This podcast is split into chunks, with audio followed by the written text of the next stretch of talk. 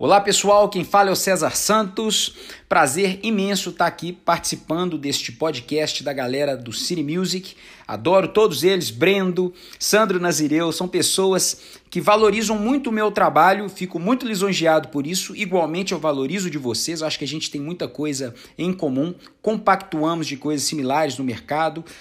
Basicamente, a gente quer, em escala, ofertar valor para a nossa comunidade. Então, eu quero aqui não demorar muito, mas responder três perguntas que eu acho cruciais para a gente estar tá administrando a nossa carreira nas redes sociais e produzindo conteúdo que gere bastante contundência, né? Que nos represente e que a gente consiga coisas grandes a partir deles. Eu estou vendo aqui essa primeira pergunta, como criar conteúdos para meu público, e é mesmo uma pergunta é, complexa, porque muita gente chega com várias estratégias. Você tem que fazer um conteúdo assim, assim, assado, na segunda-feira você posta isso, no sábado, na quinta, não pode passar de tantos minutos, é fórmula por fórmula por fórmula, né? Você tem quatro formas de produzir.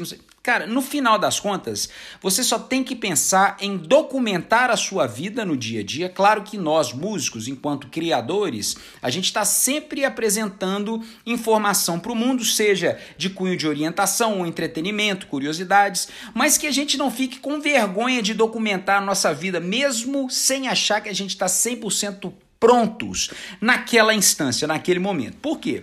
Porque o público valoriza muito a evolução. Você documentar o seu dia a dia, apresentar evolução no seu conteúdo, ou mesmo em algo que você esteja aprendendo, ou que você queira com boa intenção apresentar para o mundo, acabou. É isso que conecta as pessoas a você, isso que gera real engajamento. Ah, César, mas eu ouvi falar que você pode queimar o filme fazendo isso e aquilo. Não, cara, para você queimar o filme mesmo na internet, você tem que fazer uma coisa assim muito esdrúxula, muito errada.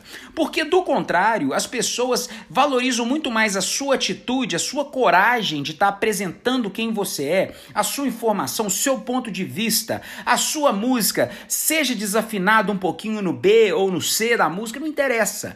Mais fácil você conseguir gerar grandes resultados desta forma, com esta postura, do que se você ficar o tempo inteiro criticando por excesso o seu trabalho e acabando não fazendo nada. Então, a primeira coisa que o músico tem que fazer é, primeiro, se blindar com a autoestima para você conseguir, a partir de um bom autoconhecimento também, encontrar quais são as suas virtudes. E aí documentar no dia a dia e trabalhar doamente para, com paciência no macro da sua vida, as coisas se resolverem. Então, são basicamente é, essas formas de pensar que eu acho que levam um músico a bem suceder na internet.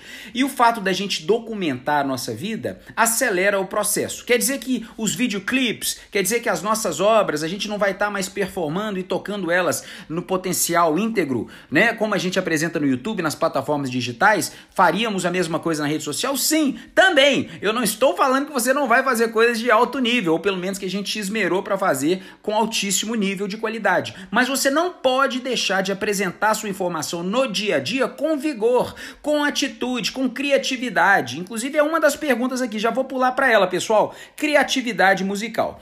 Na verdade, a criatividade é algo nato do ser humano, que por algum motivo ao longo da vida vai sendo tolhido. As pessoas vão te tolhindo, você vai acreditando que você pode não ser capaz. Uma criança é super criativa. Claro, existe DNA de pessoas mais criativas que outras, mas como um todo, a nossa raça, nós seres humanos anos. Se a gente chegou até onde a gente está hoje em dia, é porque a gente teve que ser muito criativo, muito adaptativo. A gente adaptou a grandes movimentações o tempo inteiro na nossa cultura, na nossa história. Então, a gente tem que dar mais crédito pra gente. Nós somos seres criativos. Você não precisa forçar uma criatividade, você só não pode tolir a sua criatividade.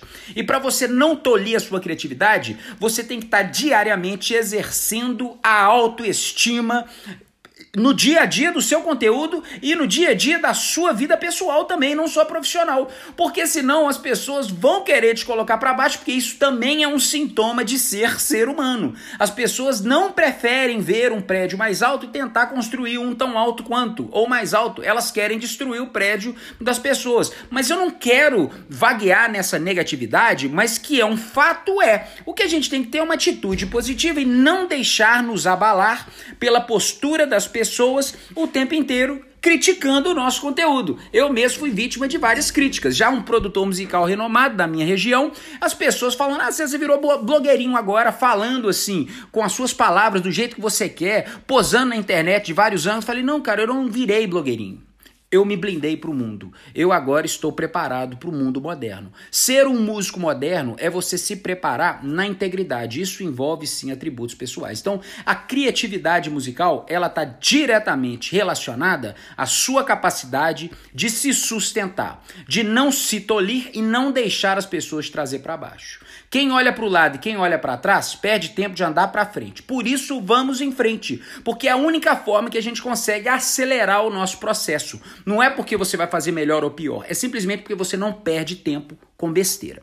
Vamos para a segunda, perdão, para a terceira pergunta, a importância de ser consistente. Essa para mim é uma das coisas que eu mais gosto de falar, né? A gente controla várias coisas na nossa vida e várias a gente não controla, mas tem uma que a gente controla, que se chama trabalho. Eu não controlo o cosmos, eu não controlo o DNA, eu não controlo eh, a, a o clima de amanhã, mas e, e, muito menos política. A gente não controla nada, mas a gente controla as horas de trabalho em cima do que a gente ama e do que a gente quer conquistar. Então é importante o músico ser ambicioso, tá? E quando eu falo ambicioso, que não seja confundido com ganancioso. Ambição é algo muito bem-vindo. É a gasolina. É a faísca que nos movimenta e faz com que a gente queira crescer todos os dias, mais e mais e mais, e a gente colocar e depositar as horas de esforço no nosso ofício. Então, quando as pessoas falam que tem preguiça de internet, ou tem preguiça de fazer isso, ou tá cansado, ou não tem tempo, que é uma mentira, todos temos tempos, o que você não tem é prioridade. Você não priorizou aquilo que você quer construir. Então, quando a gente tem prioridade, amor por excesso. A gente não conta as horas de esforço, a gente dorme cansado, mas não é aquele cansado, tipo assim, não aguento mais fazer isso, é simplesmente meu corpo vai desligar. Eu preciso desligar meu corpo para acordar no outro dia são para continuar fazendo o que eu mais amo, não porque eu não tolero mais fazer isso, sabe? Então, é as pessoas têm se conectar um pouquinho mais com isso. Desculpa a liberdade estar tomando caminhos mais holísticos, mas sem dúvida nenhuma, se você não se conecta com a faísca que te fez entrar na música, com a energia que te fez colocar a primeira obra no ar, e você faz isso o tempo inteiro, incessantemente, não só durante o momento da criação, romântico com a obra, chore, debruce, se entregue, mas na hora de ser executivo também, veste o seu paletó, veste o seu kimono, veste a sua armadura e vamos cair na luta.